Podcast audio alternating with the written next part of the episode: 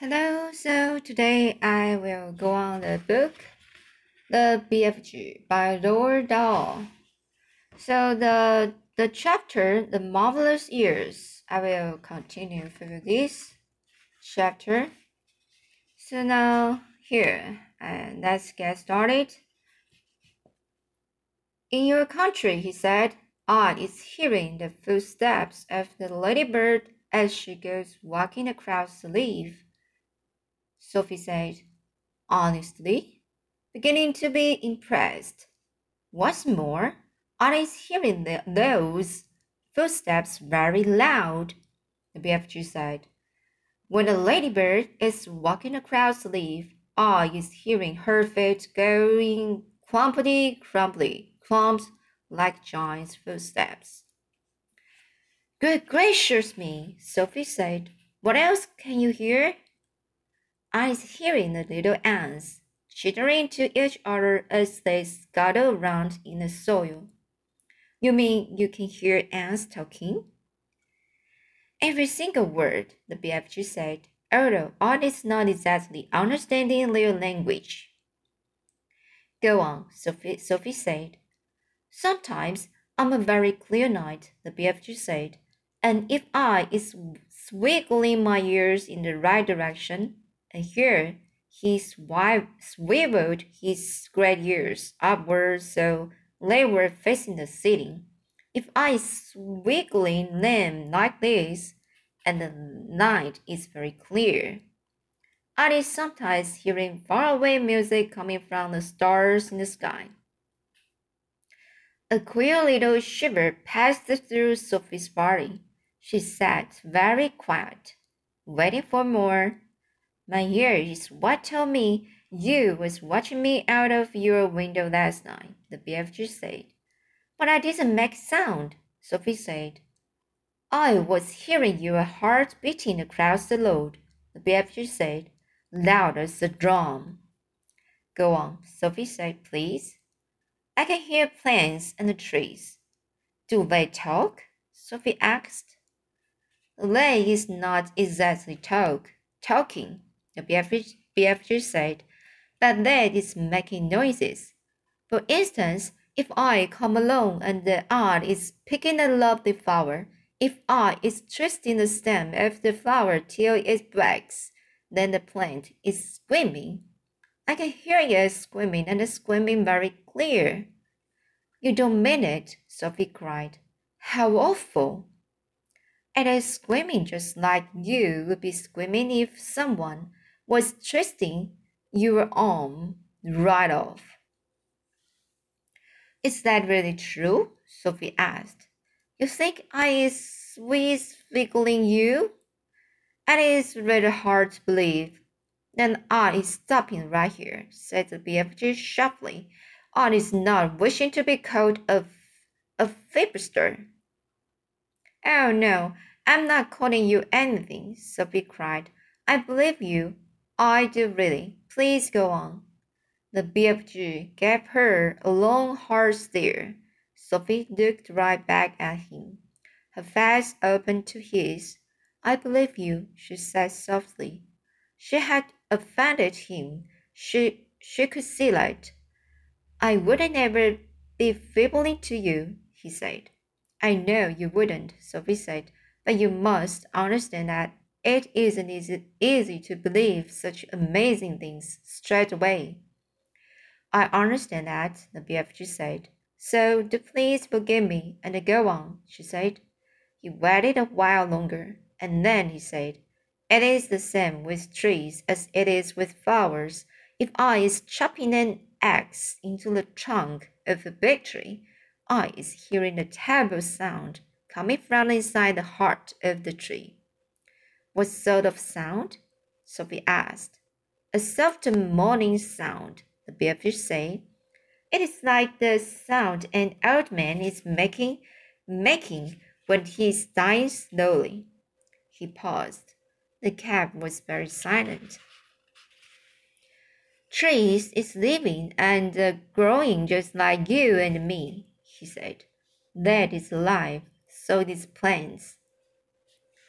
He was sitting very straight in his chair now. His hands clasped tightly together in front of him.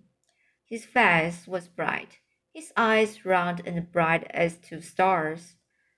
Such wonderful and terrible sounds are is hearing, he said.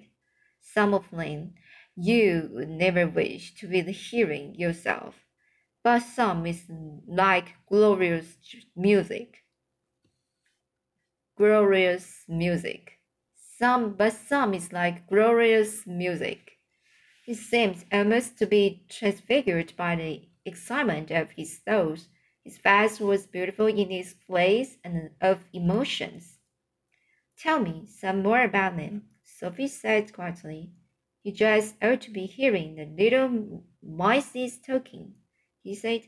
Little mices is always talking to each other, and I is hearing them as loud as my own voice. What do they say? Sophie asked. Only the mice know that, he said. Spiders is also talking a great deal. You might not be thinking it, but spiders is the most tremendous boxes, and when they is spinning their webs, they is singing all the time. They singing sweeter than a nightingale.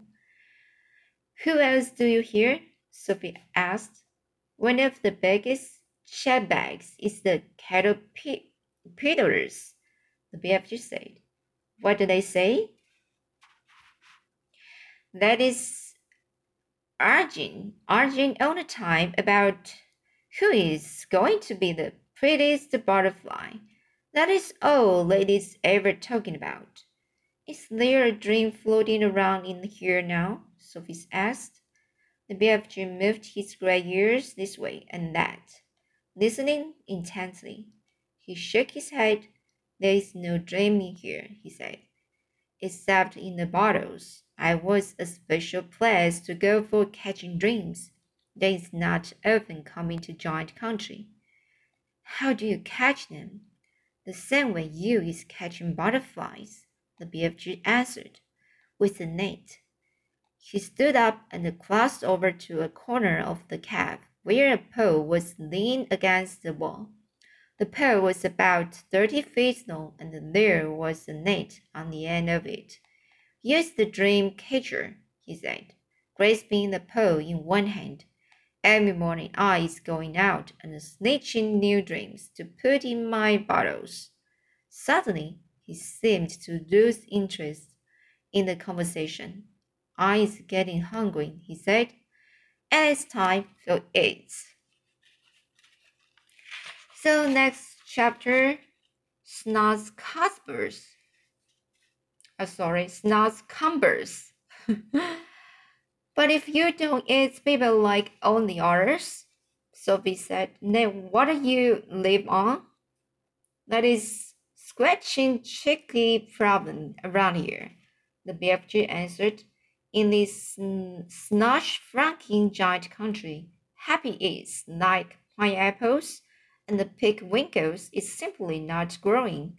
Nothing is growing growing except for one extremely ikipu vegetable. It is called the snozzcumber. The snozzcumber? cried Sophie. There is no such thing.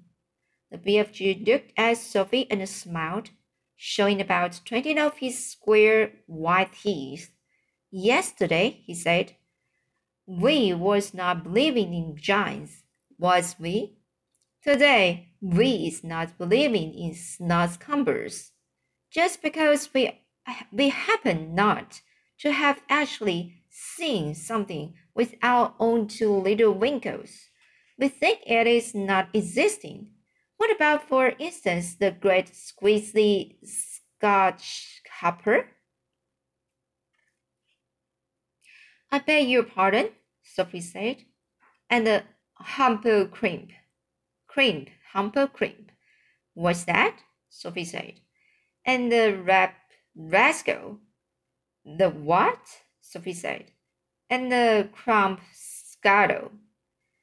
They animals? Sophie asked.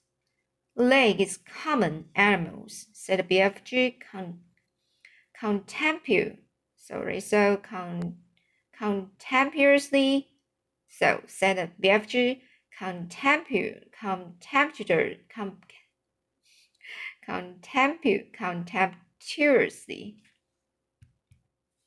Sorry, so this word is contemptuously. So, so said the BFG, contemptuously. I is not a very no, no, oh, giant myself.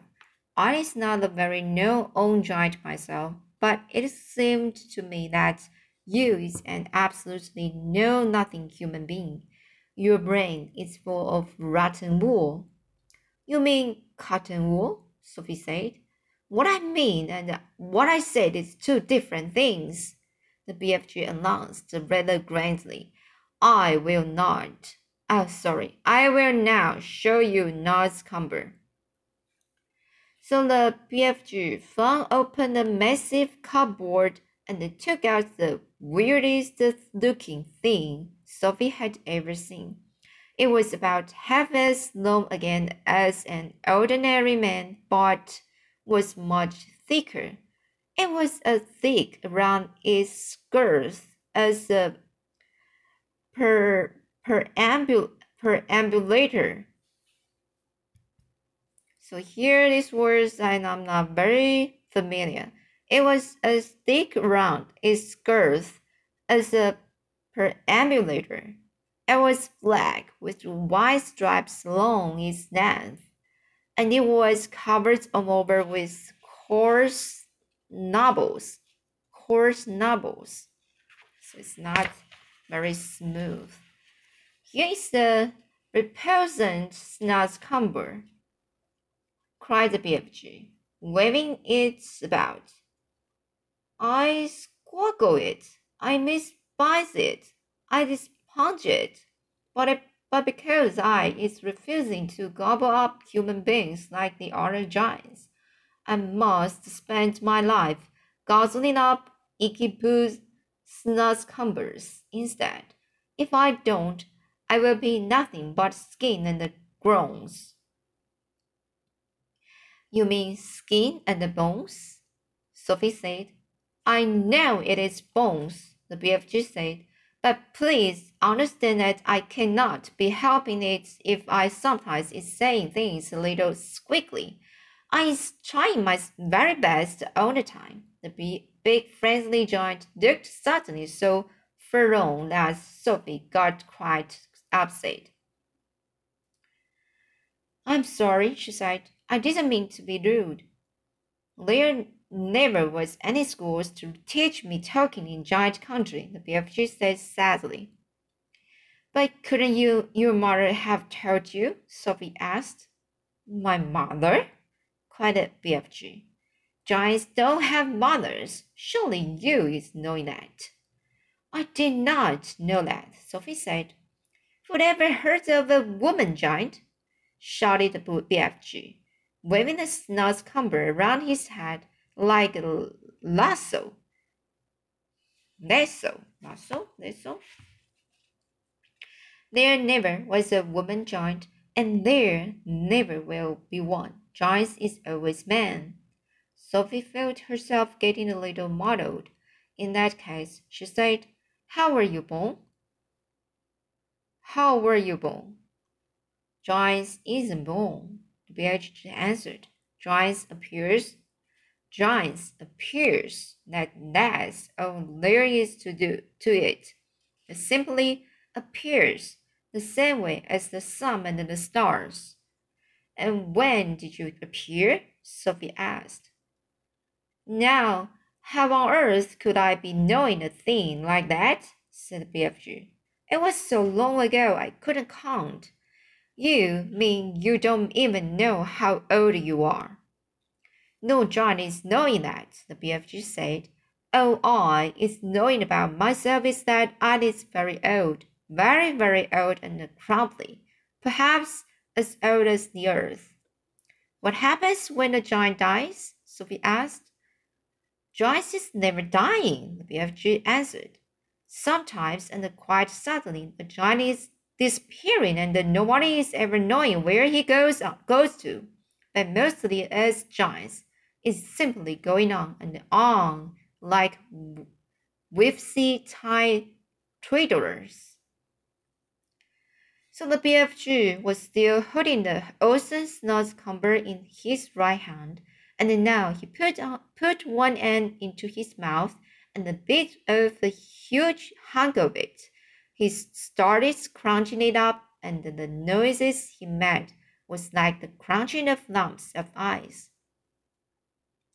It's filthy, he sputtered, spluttered, speaking with his mouth full and spraying large pieces of snozzcumber like bullets in Sophie's direction.